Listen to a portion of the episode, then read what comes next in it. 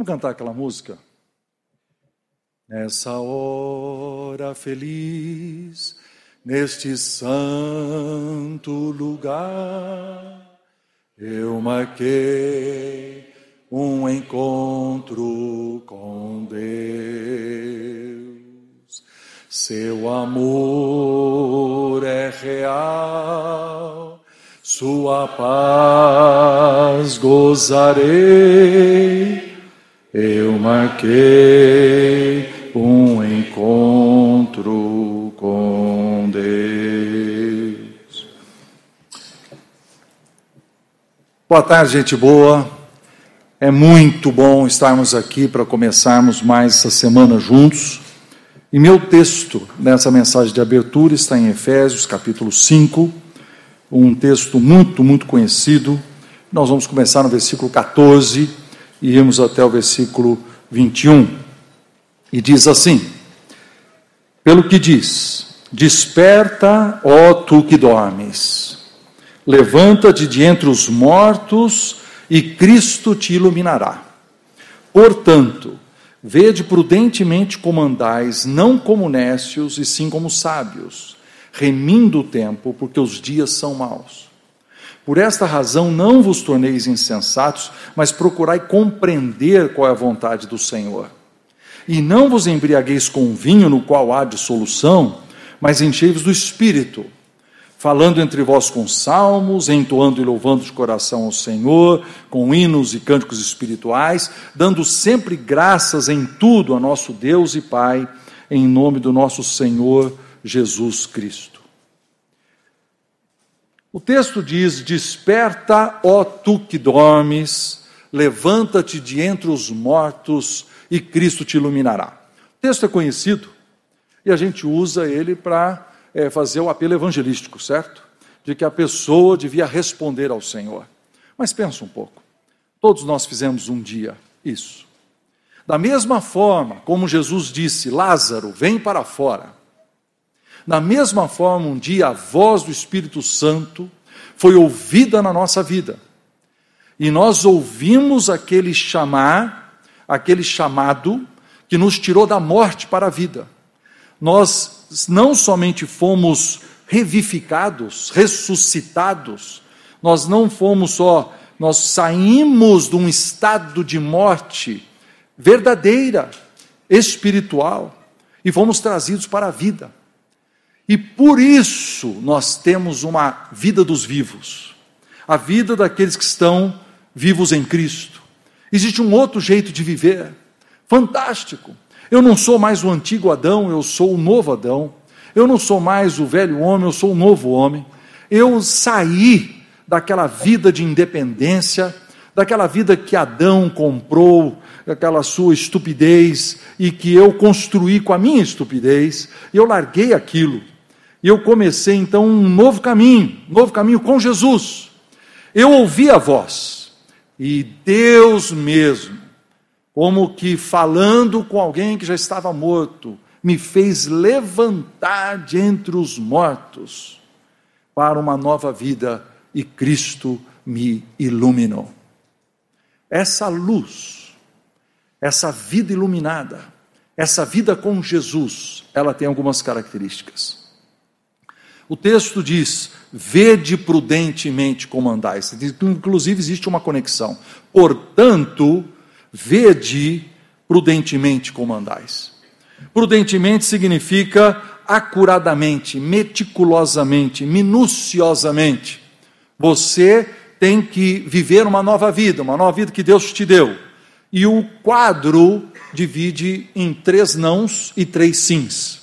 Ele diz: não como nécio, mas sim como sábios, porque os dias são maus. Não vos torneis insensatos, mas procurai compreender a vontade do Senhor. E não vos embriagueis com vinho no qual há dissolução, mas enchei-vos do Espírito Santo.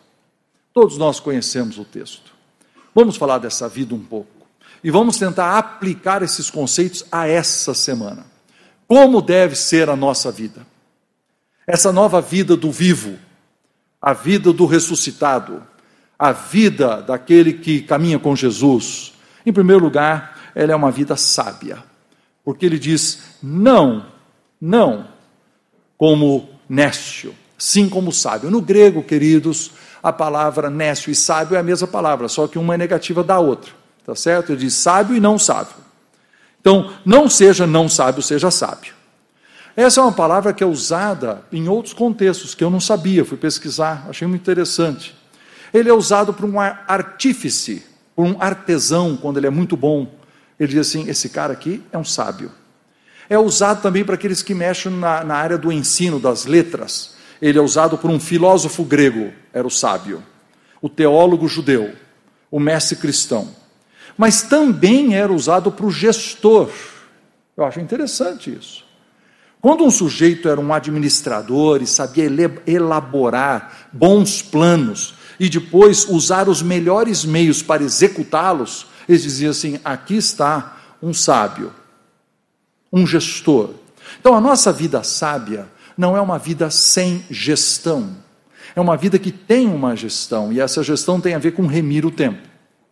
Eu estava dando um estudo para a nossa equipe e eu perguntei para eles o que significa remir o tempo. E eu colhi as respostas que vocês normalmente dariam. Colher, é, remir o tempo é o quê? Ah, aproveitar as oportunidades, é, remir o tempo, né? É, fazer o melhor possível com o tempo que nós temos, aquele negócio todo. Nós precisamos ir no termo. Remir. O que é remir? Remir é resgatar do poder do outro pelo pagamento de um preço. Naquela época antiga, se você quisesse libertar um escravo, o que você tem que fazer? Você tem que ir lá no mercado do escravo, compra ele, paga o preço, tira o escravo e diz: agora você está livre. Você libertou porque você pagou. Essa mesma ideia é usada com Jesus. Né? A Bíblia diz lá em Tito 2,14, né, o qual a si mesmo se entregou por nós, a fim de remir-nos de toda a iniquidade. E Pedro vai afirmar: não sabemos que não foi mediante coisas corruptíveis como prata ou ouro que fostes resgatados do vosso fútil procedimento que os vossos pais vos legaram, mas pelo sangue precioso, sem mácula, né, do de Jesus. Então, que fantástico! Jesus tem o conceito do resgate. Ele foi, pagou o preço. Bom, mas aqui não está falando sobre Jesus. Aqui está falando sobre remir o tempo. Então o conceito é o seguinte: o tempo está preso. Ele está preso na mão de outro. Ele está preso na mão do inimigo. E ele precisa de um esforço e um pagamento da nossa parte para nós irmos lá e remir esse tempo para o uso de Deus. A palavra tempo aqui é kairos. Kairos é diferente de cronos. Cronos é aquele período cronológico, Kairos é um tempo. Kairos é uma medida exata de tempo, é um tempo limitado, é uma época determinada, é um tempo oportuno. Por exemplo, essa semana. Você faz um esforço para resgatar da mão do inimigo essa, essa semana inteira. E você vem para cá e diz assim: Eu quero agora dedicar isso para Deus. E eu quero passar aqui uma semana especial. Mas a Bíblia continua. Ela diz: faça isso porque os dias são maus. E malignidade nesse texto aqui não significa só o diabo, porque existe o diabo, existe a malignidade no sentido ético, no sentido iníquo, quando a gente ora a oração do Pai Nosso, e a gente diz: livra-nos do mal, aí tem a personificação do mal, né? livra-nos do diabo né? ou nos livra das coisas ruins referentes a eles, por exemplo, lá em Efésios vai dizer que nós devemos usar a armadura de Deus para que nós sejamos libertos no dia mal. Ué, se tem um dia mal, tem um dia que é pior que o outro. Tem um dia que tem um ataque especial do inimigo para nos atrapalhar a vida. E tem um dia que é dia de descanso. Vai lá no Salmo 66 e ele fala desse espaço que Deus dá para nós, porque nós não poderíamos estar debaixo de pressão o tempo todo. Mas também esse termo é usado não só para falar do inimigo, ele é usado no sentido de uma vida cheia de trabalho, cheia de estresse, de aborrecimentos, de fadiga, de perigos, de pressões. Sabe como é que vai ser essa semana? Vai ser difícil. Você vai ter tentações a voltar para o seu caminho normal você vai ter tentações de não resgatar aquele tempo para algo especial. Vou dar um exemplo.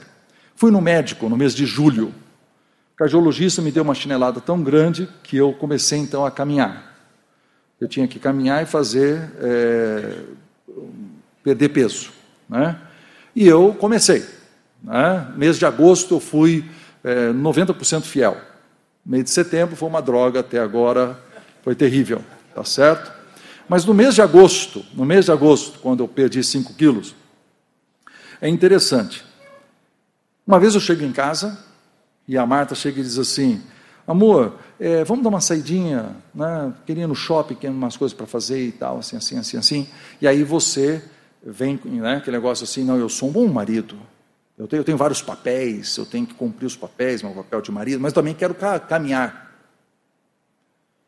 Aí eu estou sentado na cama, com o meu short, com a camiseta, com o tênis, e ela fala que quer ir para o shopping, e aí eu tenho uma tentação de usar o princípio de ser um bom marido para deixar de caminhar. Aí eu peguei e falei assim: bem, será que eu podia caminhar primeiro? Lógico, amor, vai caminhar. Ela quer mais é que eu caminhe, tá certo? Ela me prefere ver com saúde, não é verdade? Não, vai caminhar. Naquele momento veio esse eu estava estudando isso aqui, veio na minha cabeça assim, tá vendo? Eu tive que pagar o preço para resgatar essa próxima meia hora para caminhar. E isso incluía negociar com a minha mulher meia hora e depois uma meia hora para descansar e tomar banho, etc. De sair é uma hora. Mas se eu não tivesse feito isso, o que, que eu faria? Não. A mulher está pedindo para ir para o shopping, larga o exercício e você facilmente pode abandonar uma coisa importante que devia estar sendo resgatada, para você então fazer uma outra coisa que podia ser negociada de outra forma. Então, quando a gente dá o aviso assim, não responda e-mails durante a aula, mas a tentação é grande. Tem uma pessoa que você pagaria uma fortuna para assistir aula com essa pessoa. Tem professores aqui que custam caríssimos, só para dar uma palestra em São Paulo. Eles vêm aqui e eu dou uma ofertinha para eles. E eles vêm ensinar você. Mas você não pode prestar atenção porque você tem que mandar um negócio urgente. Então, você não tem, tem um cara aqui que é muito bom, mas você, você está muito ocupado.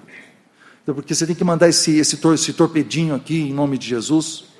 Então, eu vou dizer uma coisa: você precisa pagar o preço pagar o preço de resgatar essa hora de aula para dizer: Deus, fale comigo, e falar no telefone no intervalo. Essa semana, queridos, é especial. Você já pagou um alto preço para estar aqui. E não foi só dinheiro, você pagou a sua viagem, você abriu mão de suas responsabilidades que você teve que delegar para outro. Tem gente aqui que trabalha como vendedor, está ganhando menos para estar aqui. Tem gente perdendo dinheiro para estar aqui. E tem gente que todo mundo aqui tem algum preço a pagar na área fa familiar. Por isso eu quero que você cumpra a primeira coisa que nós vamos cumprir dessa vida com Jesus, que é uma vida sábia, onde nós fazemos a gestão de pagar o preço para tirar um tempo, resgatando do uso ou da vida doida que nós temos, ou da, da ação do inimigo, para trazê-la para a glória de Deus, para aquilo que pode nos edificar e para aquilo que pode nos tornar pessoas melhores para servir a Cristo. Rapaz, bate palma que ficou bom demais esse negócio. Quero ir mais na sua igreja, lá os caras batem palma. A segunda coisa que tem nesse texto aqui é que nossa vida tem que ser sensata. Ele diz: Não vos torneis insensatos. O texto, quando diz não vos torneis, o mesmo verbo se tornar, né, gigomai, tem a ver com, olha que interessante, aparecer na história, aparecer no cenário, vir a público. Por exemplo, é usado em João capítulo 1, versículo 14, quando o verbo se fez carne. O verbo veio a ser. O verbo apareceu na história. O Verbo apareceu no cenário, ele veio a público. O Verbo Jesus, que estava escondido na eternidade, ele se fez carne e apareceu. E ele está dizendo que nós, na nossa vida cristã, nós devíamos aparecer em público não como tolo, não como insensato, não como alguém estúpido, sem reflexão, precipitada, uma pessoa sem freio, sem controle. Não, nós temos que ter uma faculdade mental alerta, fazendo decisões a respeito da nossa vida. Eu já vi uma senhora uma vez falou assim: ai, não aguento meu marido. Cada vez que abre a boca sai bobagem. Né? Eu vi algumas irmãs fazendo assim com a cabeça, obrigado pelo testemunho. É, não, não, brincadeira, brincadeira, brincadeira. É, você já viu, você já viu certos e-mails que pessoas escrevem, que são e-mails rancorosos, e-mails cheios de, de, de, de, de, de fel, de amargura. Essas são pessoas que não têm a coragem de olhar no seu olho e de confrontar você. E não têm coragem de fazer isso com amor. Porque elas são pessoas que não têm essa vida centrada, calma. Elas são insensatas. E a insensatez é tão grande que escrevem. Agora está na internet, para o resto da vida. Virou um documento. Mas escrevem essas coisas. E também nós, queridos, além de escrever bobagem, às vezes nós tomamos decisões sem pensar. É isso que a Bíblia diz, que é precipitado. Então eu estou imaginando que nós aqui podemos também ser tolos. O Schenck mencionou a questão do projeto. Você, eu já vi pessoas sentarem diante da apostila do projeto e dizer assim: eu preciso escrever uma coisa aqui, mas ele fala assim: está muito difícil, não estou acostumado a pensar assim. Ah, disseram que eu vou fazer o projeto já que eu estou fazendo. Eu não vou ter criatividade. Eu vou, eu vou só empurrar com a barriga. É para apresentar um negócio sexta-feira? Eu apresento. Eu falo uma coisinha aí. Entende? Afinal de contas, é só essa semana aqui. O que, o Hagai vai, vai fazer contra mim? Hagai não vai fazer nada. Mas se você é cristão, se você saiu daquela vida de morte para uma vida de vida, agora você é uma pessoa sensata. E nessa sensatez sua, olha o que o texto diz: não é ele é sensato só academicamente, é sensato na maneira de gerir o seu tempo, ele é sensato em buscar a vontade do Senhor, procurar compreender o que Deus quer eu vou utilizar o controle da minha vida, o freio, o exercício mental, a disciplina, para fazer uma análise. Queridos, quando você tiver que desenvolver um projeto essa semana, olha coisa fantástica, que oportunidade. Tem pessoas que escreveram projetos aqui que marcaram os próximos dez anos de sua vida. Tem pessoas que definiram nessa semana aqui como elas iam viver e fazer coisas no ministério, em outros lugares, e isso fez com que elas mudassem o seu jeito de viver. Sabe por quê? Levaram a sério. Eu lembro uma vez que tivemos esse seminário em é, Recife, não João Pessoa, em Carapibus. E essa mulher acadêmica, inteligente, Chegou no dia das, dos testemunhos, ela levantou, ela disse: Eu fiquei lutando com o meu projeto, o que, que eu vou fazer, o que, que eu vou fazer. Aí, quando chegou na quarta-feira à noite, eu falei: Não, não é nada disso que Deus quer, está vendo? Procurar e compreender a vontade do Senhor. O que, que Deus quer para mim?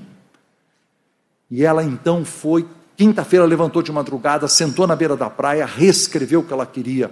Tá certo? Quando chegou sexta-feira, ela falou assim: não está bom ainda. Ela levantou de madrugada, reescreveu de novo. Sexta de tarde, ela apresentou para todos nós. Descia lágrima nos seus olhos. Ela disse: Eu sei que é isso que Deus quer que eu faça. Eu estou falando aqui de uma universitária, que poderia, uma professora universitária, que podia tirar isso de letra, dizer: Não, já preenchi os campos, já fiz uma coisa, isso é para entregar para eles aí. Mas ela resolveu procurar saber a vontade do Senhor para a vida dela. Essa é a vida com Jesus, essa é a vida de luz, de iluminação, essa é a vida certa. Todos aqui conhecem Alex Dias Ribeiro. Alex Dias Ribeiro estudou no Instituto Hagai ah, em 1986, em Singapura. Ele estava naquela época, fazia duas semanas, que ele, do, perdão, dois meses, que ele era é, diretor, ou tinha se tornado diretor dos Atletas de Cristo. Ele contou para mim, fui comer uma pizza com ele, ele falou assim, Ebenezer, chegaram para mim assim com duas pastas dessas pastas de papel, e disseram assim, ó, isso aqui, ó, é o Atletas de Cristo, ó, tá aí. Deus abençoe, obrigado por ter aceito ser o diretor. Ele pegou as duas pastas, estou no bolso, né? Falou, bom, agora vamos pensar o que, eu vou fazer. Dois meses depois, Deus o levou para Singapura. Aí ele falou, Ebenezer, eu fiquei lá assim, ó, um mês inteiro de curso. Deus, o que, é para eu fazer? que, que é para eu fazer? Ele escreveu coisas, jogava papel fora, escrevia coisas, jogava papel fora, escrevia. Mas quando ele saiu dali, 22 anos em seguida, ele fez algumas, seguiu alguns princípios e alguns planos que ele definiu naquela semana, porque ele buscou saber de Deus o que Deus tinha para ele com atletas de, de Cristo. Chegou a ter 7.500 atletas arrolados, aquelas inúmeras centenas de grupos de estudo bíblico, esteve em várias copas, teve momentos em ele, né, dessas lágrimas, quando ele conta, né, quando o sujeito, nós ganhamos a copa lá, onde foi, Japão, onde que nós ganhamos, que o sujeito tirou lá a camiseta, estava escrito Cristo salva, foi visto por quantos bilhões de pessoas ao redor do mundo, né? Tudo por quê? Porque um cara levou a sério em sentar e dizer: o que, que Deus tem para mim? O que, que Deus tem para mim? Porque eu sou um homem sábio, eu sou um homem sensato, eu quero procurar a vontade do Senhor. Em terceiro lugar, a nossa vida deve ser sóbria, não intoxicada, mas cheia do Espírito Santo. Embriagado, queridos, vocês sabem o que, que é. O sujeito que é embriagado, ele fica corajoso para fazer besteira, certo? Ele perde todos os seus limites, é, metaforicamente, essa palavra no grego é usado para alguém que matou alguém, mas matou de um jeito a derramar muito sangue. Ou seja, ele fez uma estupidez muito grande. Ele saiu fora de si, entendeu? Ele está bêbado. Como, como provocar uma morte desse tipo? Agora, nessa semana aqui, dificilmente alguém ficará bêbado, né? Mas nós ficamos aqui intoxicados com bebida, eh, com comida. Nós ficamos aqui intoxicados com sonhos tolos. Nós ficamos intoxicados com conversa boba. Nós ficamos até intoxicados com os nossos próprios pensamentos, seja eles quais forem. Qualquer coisa que nos tire a lucidez de buscarmos essa vida controlada pelo Espírito Santo está errado. Mas eu quero que você e eu comecemos essa semana assim. Há poder. Há uma vida de poder, que é uma vida sóbria. É uma vida em que eu pego essa lucidez que eu tenho e eu busco a Deus.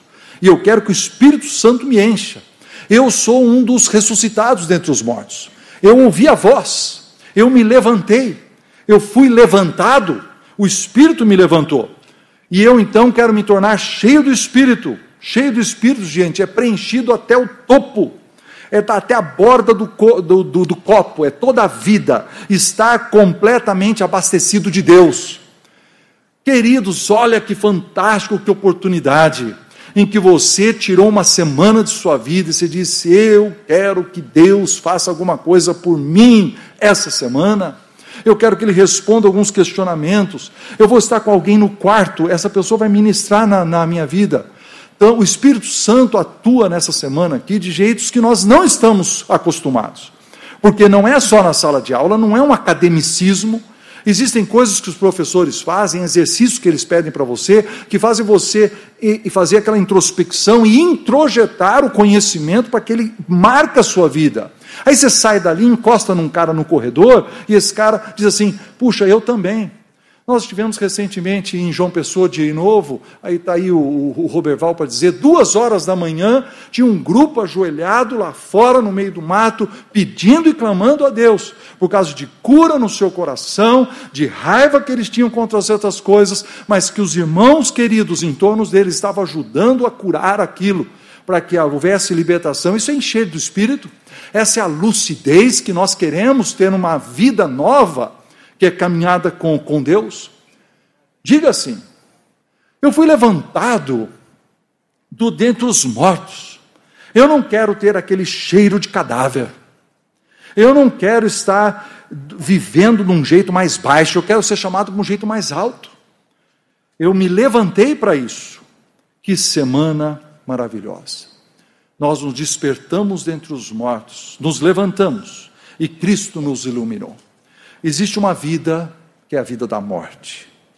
A vida do morto é uma vida tola, insensata, intoxicada.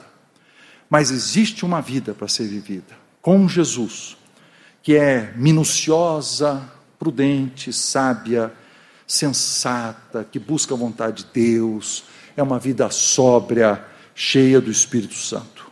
Então, aqui estão os meus desafios finais. Atue como gestor do seu tempo, como expert. Atue como resgatador.